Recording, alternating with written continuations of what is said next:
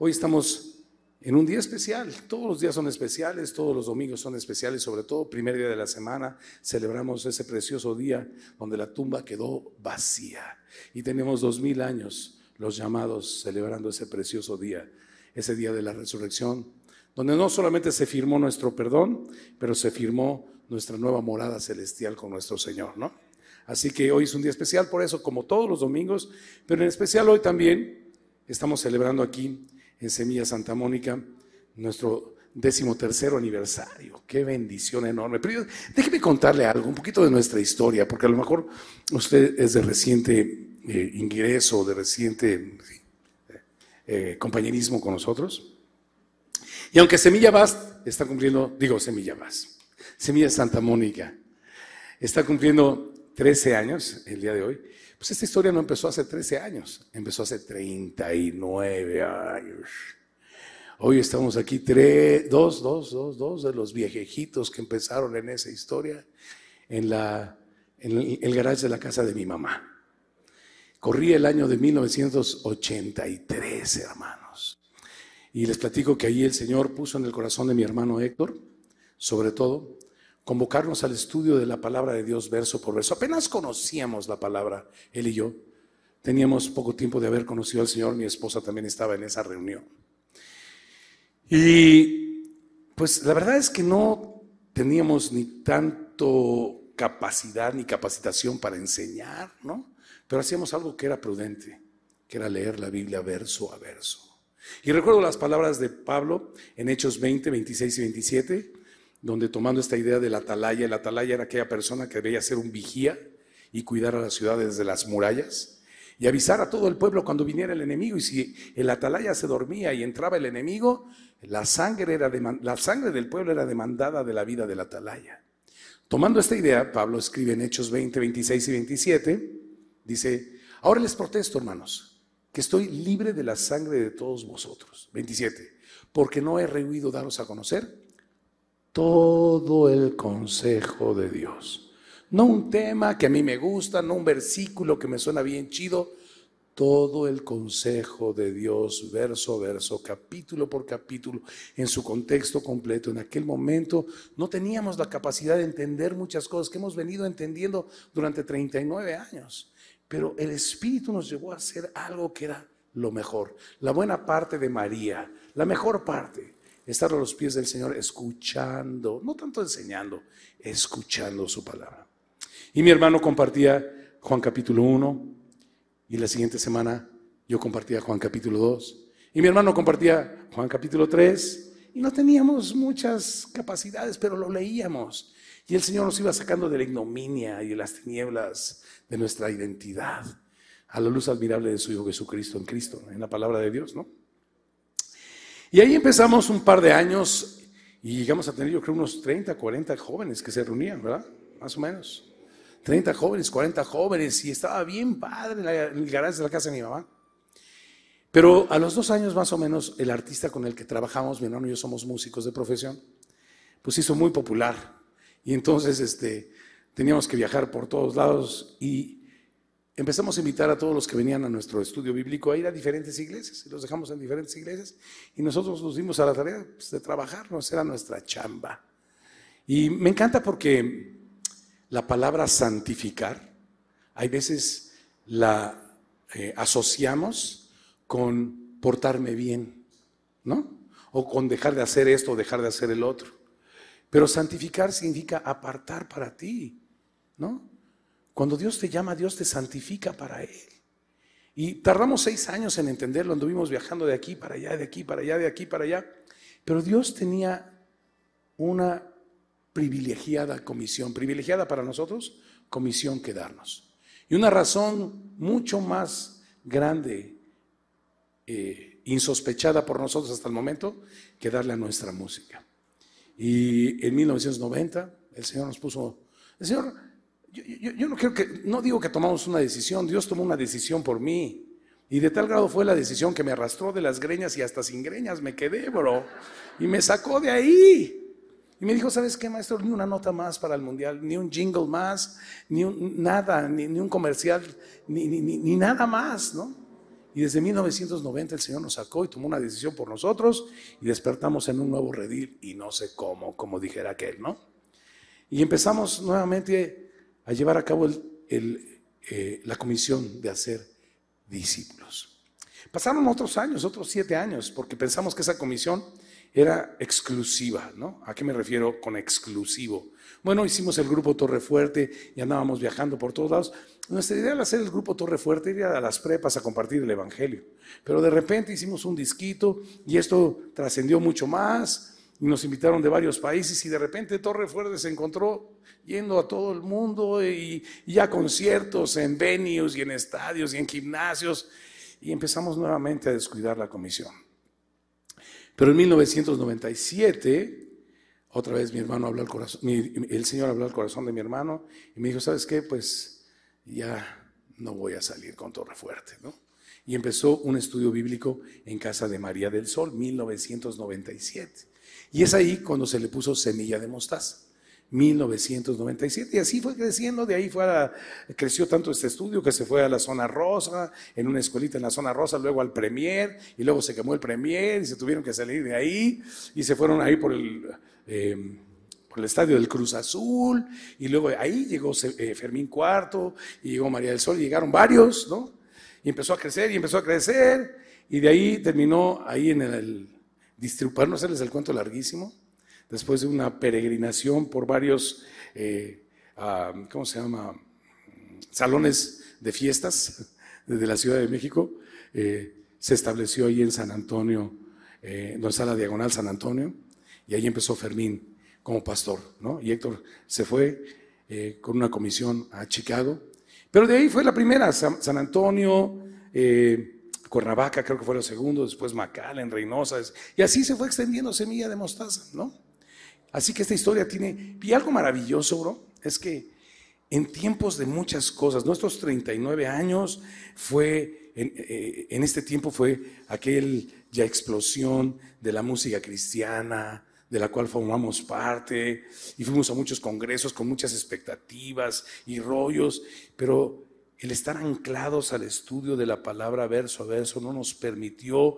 Eh, irnos por la tangente a, buscar ser emocionales y a poner expectativas en la gente temporales, sino eternas, ¿no?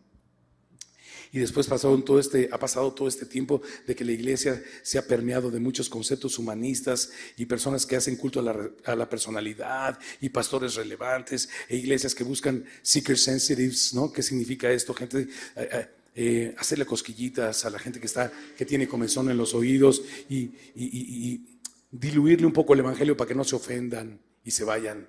Pero el Señor nos mantuvo durante 39 años, nos ha mantenido en Gálatas, eh, digo, nos ha mantenido en la Escritura y traigo Gálatas 1.10 a mi mente. O busco ahora el favor de Dios o el favor de los hombres. Pues si aún buscar el favor de los hombres no sería digno de ser llamado siervo de Jesucristo. Y a través de 39 años, y esta es una iglesia que tiene 13, nos hemos mantenido en la escritura. La iglesia evangélica, y ese, es el espíritu, gloria a Dios, alguien dijo por ahí, es gloria a Dios. Porque hubiéramos podido caer en tantos rollos, en tantas relevancias, en tantas cosas de moda, en tantos disquemoveres de Dios a lo largo de 39 años, pero nos hemos mantenido solo la escritura. Quiero eh, leerles un versículo. Abra su Biblia en Efesios Todavía no entramos al tema, pero hoy tengo tiempo, ahorita tengo un poco más de tiempo. Efesios capítulo 1, versículo 20, desde el 21, para que agarremos velocidad.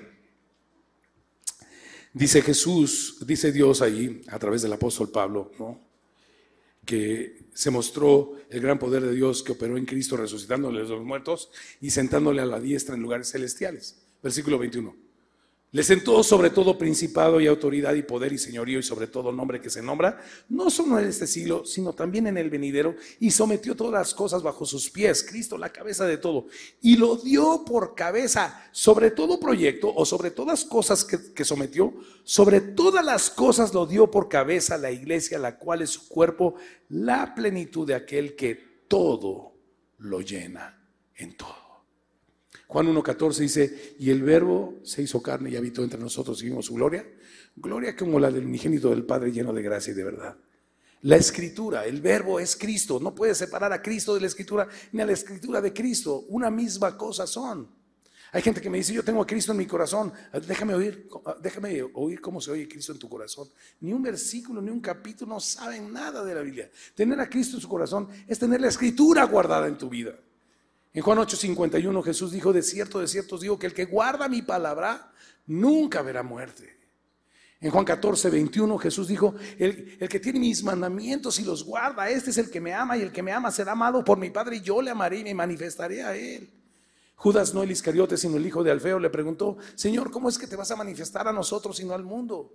Y Jesús respondió en el versículo 23, Juan 14, 23. El que me ama, mi palabra guardará y vendremos mi Padre y yo y haremos morada con él. Así me voy a manifestar a través de mi palabra. Guarda mi palabra. Óyela, léela, medítala, memorízala, guárdala, bro. Yo me voy a manifestar a ti, no en visiones, no en calambres, no, me voy a recibir eh, en mi palabra, bro. Fe objetiva, no fe mística ni subjetiva. Romanos 10, 17, la fe es por el oír y el oír es por la palabra de Dios. Y así nos hemos mantenido 39 años por la gloria de Dios, de aquel que nos llamó en medio de tantas fascinaciones de la iglesia evangélica, ¿no? Que nos pudo haber arrastrado, el ancla de su palabra en nuestra alma nos ha mantenido firmes, creyendo que la palabra es suficiente para llenarlo todo, en todo, en cada uno de nosotros. Y por eso estamos muy alegres en este día de celebrar este décimo tercer aniversario aquí pero es maravilloso lo que Dios ha hecho, es increíble. Ok, mi hermano, esa es la historia de la iglesia más o menos a la que perteneces, a la que Dios te ha llamado. Ok, eh, primera de Juan capítulo 4, que es lo que nos toca compartir el día de hoy. Ahora sí, ya entramos en tema y es un solo versículo, ¿qué creen? Un solo versículo. Y hay dos palabras que voy a resaltar en este versículo y de ahí me voy a tomar para una simple reflexión. En este versículo es insondable es inescrutable. ¿No? O sea, puedes sacarle todo lo que tú quieras, pero en esta ocasión yo solo le voy a sacar una simple meditación, soportado en dos palabras que contiene este versículo. Y el versículo dice así, primera de Juan 4, 9. En esto se mostró, subraya mostró, el amor de Dios para con nosotros. Y la pregunta sería, ¿quiénes son nosotros? ¿No? ¿Somos todos? Se mostró el amor de Dios para con nosotros, porque hubiera dicho para con la, humanidad, ¿no? Más general. Pero dice nosotros, lo hace un poquito más cerrado. En que Dios envió a su único hijo o hijo unigénito al mundo para que vivamos por él. Dos pasajes para los que apuntan rápido. Juan 3:36. El que tiene el hijo tiene la vida, el que rehúsa creer en el hijo no verá la vida, sino que la ira de Dios está sobre él. Juan 3:36. Primera de Juan 5:11, el que tiene al Hijo tiene vida eterna, el que no tiene al Hijo no tiene vida eterna. E, e, ese tipo de escritura de Juan me recuerda al presidente municipal que mandó a poner en todas las bardas del pueblo un edicto que decía así, que el que tiene cerdos que los amarre y el que no, que no. Así escribía Juan el Bautista, el que tiene el Hijo tiene la vida y el que no tiene el Hijo no tiene la vida. Está bien claro, ¿no? Así que así escribía Juan, porque somos tan cabeza dura que hay que tener una retórica de esa manera. Ok, entonces este, vamos a la palabra monstruo.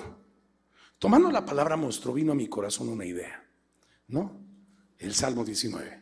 Los cielos muestran la gloria de Dios y el firmamento anuncia la obra de sus manos, ¿de acuerdo? Los cielos y la creación fue hecha por causa de la redención. Muchos creen que la redención fue hecha por causa de la creación, pero no es así. ¿A qué me refiero? Muchas personas piensan que Dios hizo al hombre a su imagen y semejanza y todo iba a terminar en un final feliz, pero se le salió de control al Señor, ¿no? Y entonces tuvo que eh, hacer un plan de redención o de rescate para el hombre que había caído, ¿de acuerdo? Pero esto no es así. Este plan estaba perfectamente diseñado. La creación fue la maqueta para que se llevara el plan de redención acerca de aquel que fue hecho más sublime que los mismos cielos, Jesucristo el Hijo de Dios. ¿De acuerdo? Efesios capítulo 1 dice que nos escogió en Cristo antes de la fundación del mundo.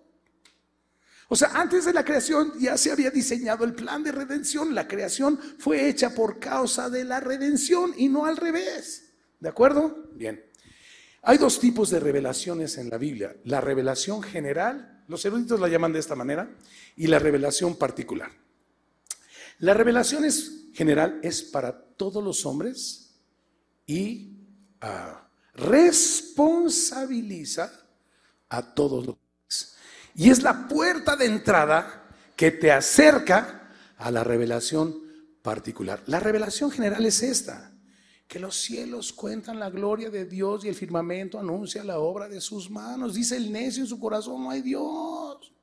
Podemos creer que en los tiempos de Darwin, pues el cuate pudo haber alucinado que las cosas cambiaban, ¿no? Pero en nuestros tiempos, brother, en la ciencia que se ha desarrollado tanto en los microscopios y que puedes definir los ADNs que tienen, los ADNs que tienen un código genético específico para, cada ser creado, bro. ¿De acuerdo? Y no, no, se junta una ballena con un tiburón y sale una foca, bro. O sea, nada que ver. Otra cosa, déjame darte otra idea, porque a lo mejor hay biólogos aquí o científicos. Tú sabes, si eres científico o biólogo, que hay una premisa fundamental. Los genes adquiridos no se heredan. Eso es ciencia. Los genes adquiridos no se heredan. O sea, la roca, ¿saben quién es la roca? Un pelón que está bien dado, ¿sí? que sale en muchas películas. No porque él esté bien dado, eso es garantía de que cuando él tenga un hijo, su hijo va a salir así, hijo. Los genes adquiridos no se heredan. Eso es una patraña, bro, ¿no? O sea, Dios creó las cosas conforme a su género dice capítulo 1 de Génesis. ¿De acuerdo? Esta es la revelación general. Dice el necio en su corazón, no hay Dios. Niega la existencia de Dios cuando los cielos cuentan la gloria de Dios y el firmamento anuncia la obra de sus manos. Pero ¿por qué el hombre se niega? Dice Juan 3:19, y esta es la condenación. Dios no condena a nadie, el hombre se condena solito. Esta es la condenación, que la luz vino al mundo y los hombres amaron más las tinieblas que la luz porque sus obras eran malas. Porque, versículo 20, Juan 3:20, porque todo aquel que hace lo malo no viene a la luz para que sus obras no sean reprendidas. Versículo 21, mas el que practica la verdad, este viene a la luz para que sea manifiesto que sus obras no las hace él, son hechas en Dios. Ya que fuimos, somos creación de Dios creados en Cristo para buenas obras, las cuales Dios preparó de antemano para que anduviésemos en ellas. ¿no? Mis obras son hechas en Dios. Y me pongo a la luz para que vean a Cristo en mi vida, no me vean a mí. Me pongo a la luz para que vean a Cristo en mi vida. Pero el que se va a las tinieblas es porque sus obras eran malas. No le, no le conviene al hombre, ¿no? Y cuando el hombre se niega a lo que el cielo cuenta, eh, la gloria de Dios y el firmamento anuncia, bro, entonces, ¿qué pasa? Romanos capítulo 1, acompáñame. Romanos capítulo 1, versículo 18. Mira lo que pasa. Porque la ira de Dios se revela desde el cielo contra toda impiedad. Ya la impiedad no es pecado. O sea, a ver, una cosa es un hombre pecador y otra cosa es un hombre impío. Un hombre pecador es nuestra naturaleza. Apúntate esta. No, no, no soy pecador porque peco. Peco porque soy pecador. ¿Me entiendes la diferencia? O sea, no soy pecador el día, no soy constituido pecador el día que cometo un pecado, por Dios santo. Peco porque en maldad me concibió mi madre, ¿de acuerdo? Peco porque esa es mi naturaleza, errar el blanco, transgredir las leyes de Dios es lo que mi cuerpo me pide todo el tiempo. No soy pecador porque peco, peco porque soy pecador, ¿de acuerdo? Esa es una cosa, pero un hombre impío es aquel que dice, los cielos cuentan la gloria de Dios, el firmamento luz, pero yo lo ignoro, pero yo lo ignoro. Impío es, piadoso es tomar en cuenta a Dios, impío es lo contrario. ¿De acuerdo? Dice Juan 3:36, Juan 3:36. ¿No? El que cree en el Hijo tiene vida eterna, pero el que rehúsa, rehúsa creer en el Hijo no verá la vida, sino que la ira, ira, otra vez la ira de Dios está sobre él. Volvamos a Romanos 1.18. Porque la ira de Dios se revela desde el cielo contra toda eso, impiedad, o sea, los hombres, e injusticia, ¿no? Se complacen en la injusticia. De los hombres que detienen con injusticia por su vida perversa y torcida, no por otra cosa, no porque no hay argumentos en el cielo para decirte que hay Dios, la retienen con injusticia, la verdad. Porque lo que de Dios se conoce les es manifiesto o les fue mostrado, usando nuestra palabra mostrado, ¿no? Pues Dios nos lo ha mostrado o Dios lo manifestó, porque las cosas invisibles de Él, su eterno poder y deidad, las cosas invisibles de Dios, su eterno poder y deidad, se hacen claramente visibles desde la creación del mundo, siendo entendidas por medio de las cosas hechas, de modo que a nadie le va a valer la excusa de que no hay Dios. Es lo que dice. Por medio de, de modo que nadie tiene excusas. Ahora ve, pues habiendo conocido a Dios, revelación general, que responsabiliza a todos los hombres, esta es la revelación general que cuentan los cielos. El Evangelio lo cuenta el Espíritu Santo. Esa es otra revelación, esa es la que salva. Pero esa es, está sujeta a la soberanía de Dios. Es para quien Dios quiere. Romanos 10, Romanos 9, 16. No depende del que corre ni del que quiere, sino de Dios que tiene misericordia. Juan 1.13, no es por voluntad de carne, ni por voluntad de sangre, ni por voluntad de balón, sino por la voluntad de Dios. ¿De acuerdo? Esa es otra revelación y ahorita vamos a pasar a ella. Pero la primera es esta, bro. Esta responsabiliza a todos los hombres. Se cuenta de, un momento, una leyenda que hay por ahí, de un hombre, de, la reina eh, eh, Isabel de Inglaterra que invitó hace muchos años a sus súbditos. Ustedes saben que se dice protestante ella, ¿no? Y invitó a sus súbditos a una cena especial y cuando llegó un tal señor Lambert a esa cena, eh, identificó a todos sus invitados y se acercó a la reina y le dijo, oiga, este, reina, eh, me doy cuenta que aquí todos son protestantes, cristianos como ustedes, soy aquí el único ateo en esta invitación, reina. Y la reina le contestó, no, no, no, señor, de ninguna manera. También mis caballos y mis perros que están ahí afuera en los establos no creen en Dios. ¿Me está llamando usted animal? No, señor, de ninguna manera. Yo no le diría eso. Ellos no tienen la capacidad de razonar. Usted sí. Más que animal. O sea, no hay Dios, por Dios santo, bro. Todo es un big... O sea, a ver, el evolucionismo absurdo, bro. empieza de esta manera su génesis, ¿no?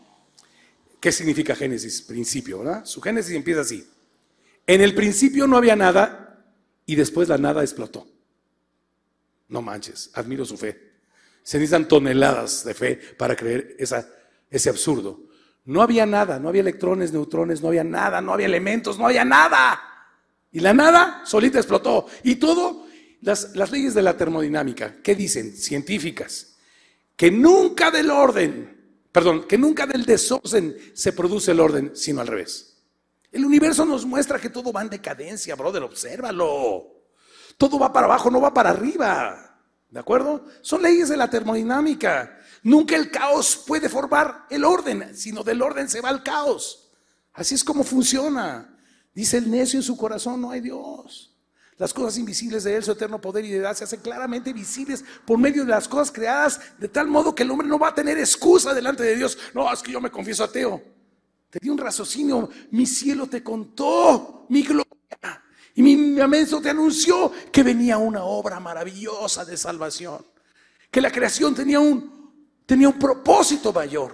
Eso es lo que te anunció. El propósito de la redención.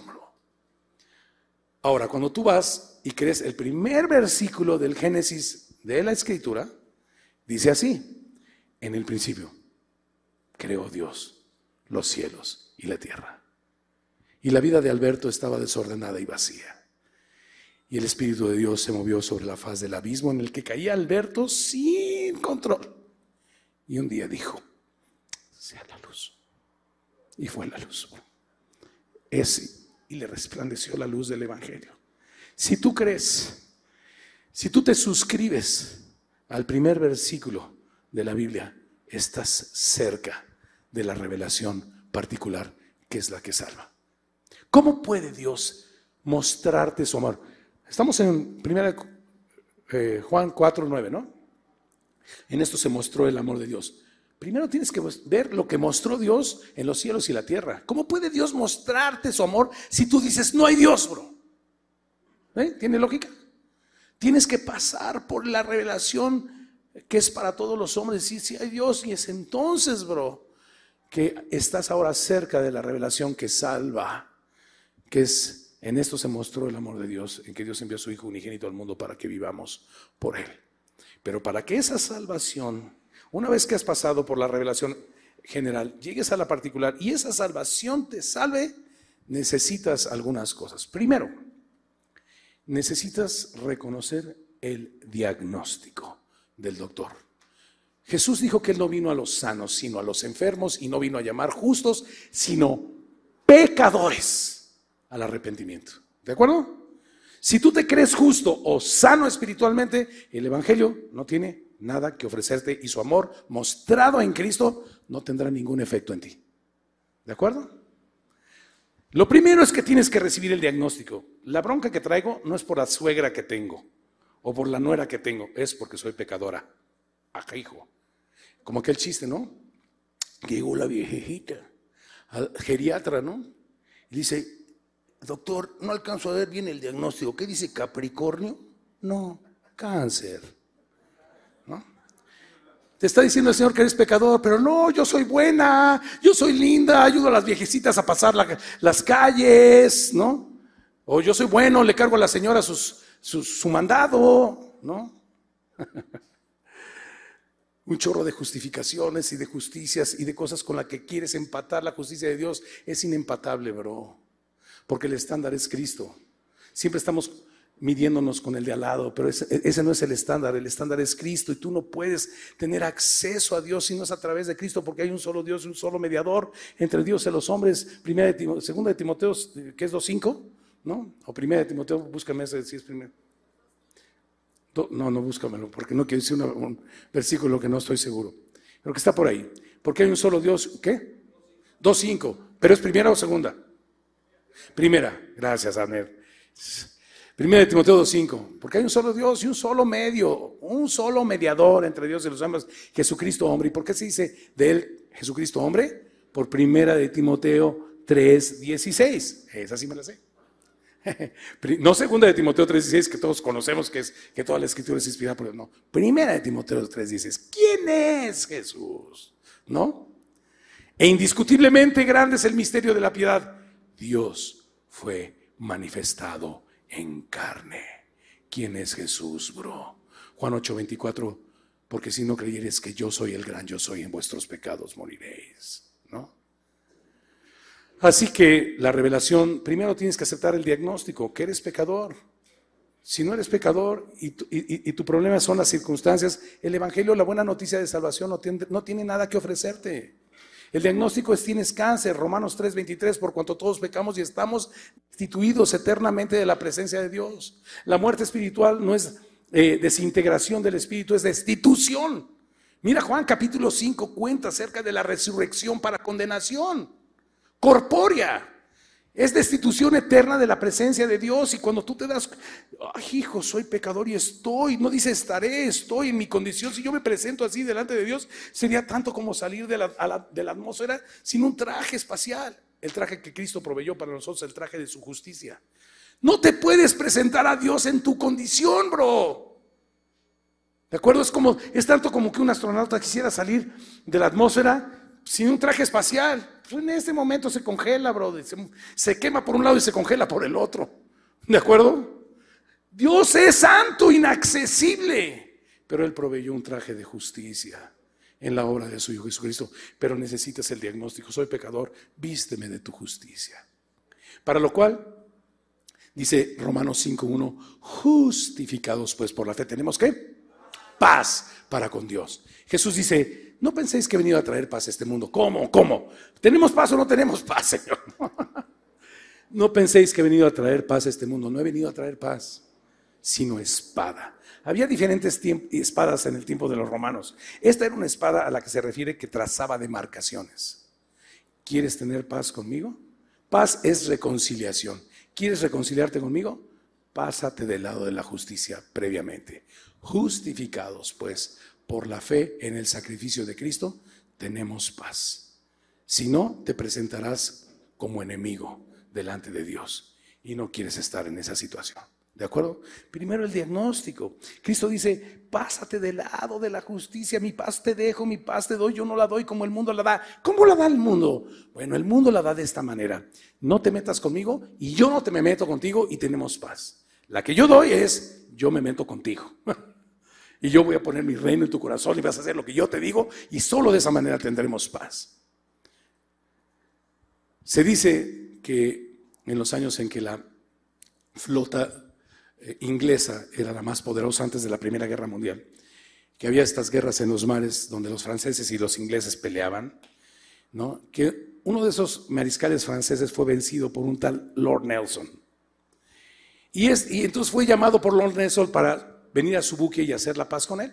Entonces este mariscal francés se puso su traje de gala, sus medallas, se envainó su espada, sus guantes blancos, se presentó delante de Lord Nelson en su buque inglés y le extendió la mano. Y cuando le extendió la mano, Lord Nelson dio un paso atrás. Sus armas primero, joven. Quítate la espada, quítate tus guantes, quita, estás derrotado, bro. Nosotros no venimos a tratar de esforzarnos en alguna disciplina de superación personal al cristianismo. Venimos a rendirnos a Cristo, bro. Eh, con, un, con un diagnóstico, soy pecador, necesito rendirme a tu justicia para tener paz con Dios. Déjame terminar con algo. Ya estamos por terminar. Volvamos a primera de Juan. O sea, si no te rindes a su justicia, si no aceptas el diagnóstico, aunque hayas creído que hay Dios, no tendrá ningún efecto el Evangelio para ti.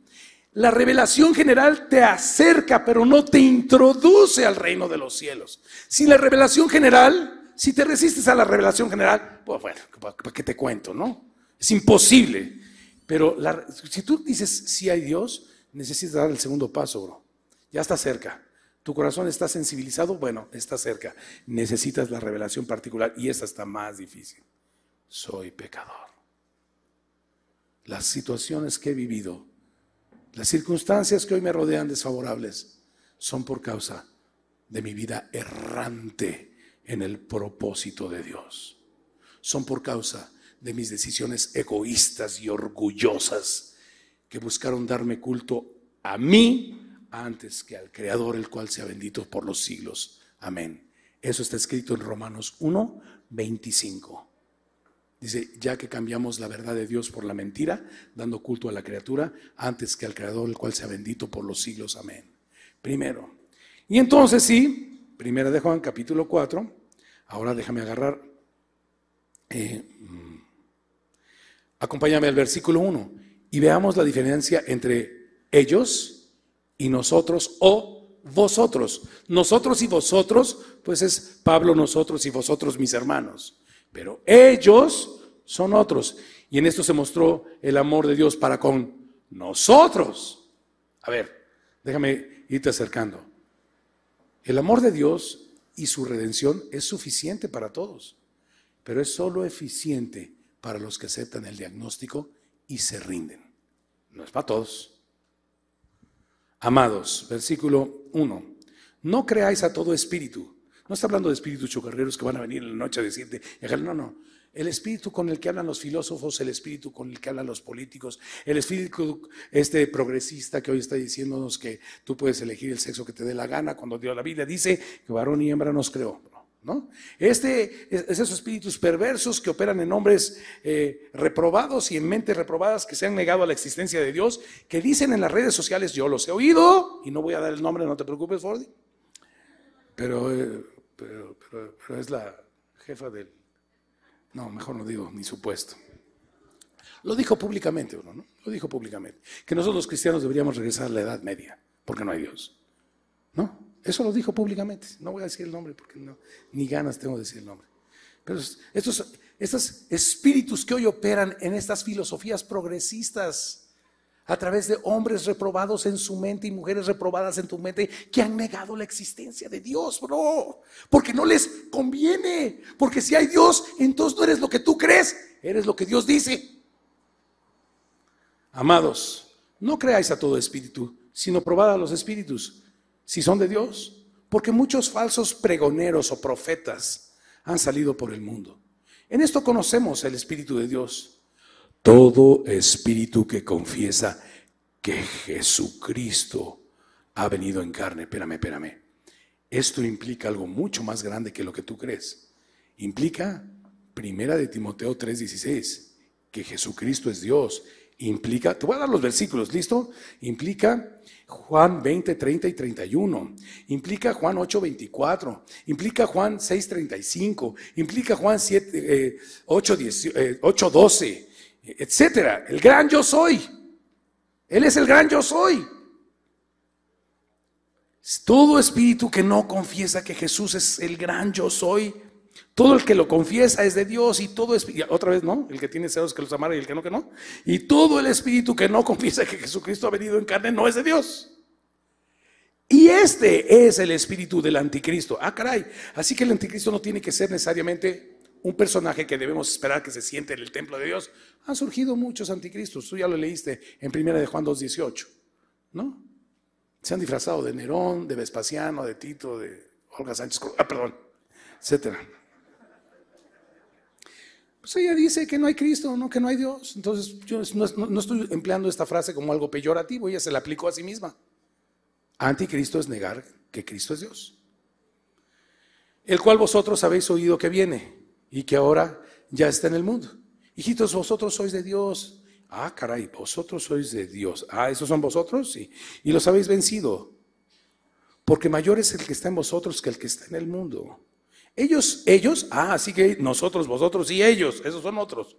Ellos son del mundo. Este espíritu de anticristo que dice que Jesús no ha venido en carne y que Jesús no es Dios y que niega la existencia de Dios es del mundo, con todas sus filosofías humanista, materialista, existencialista y todo lo que termina con ista.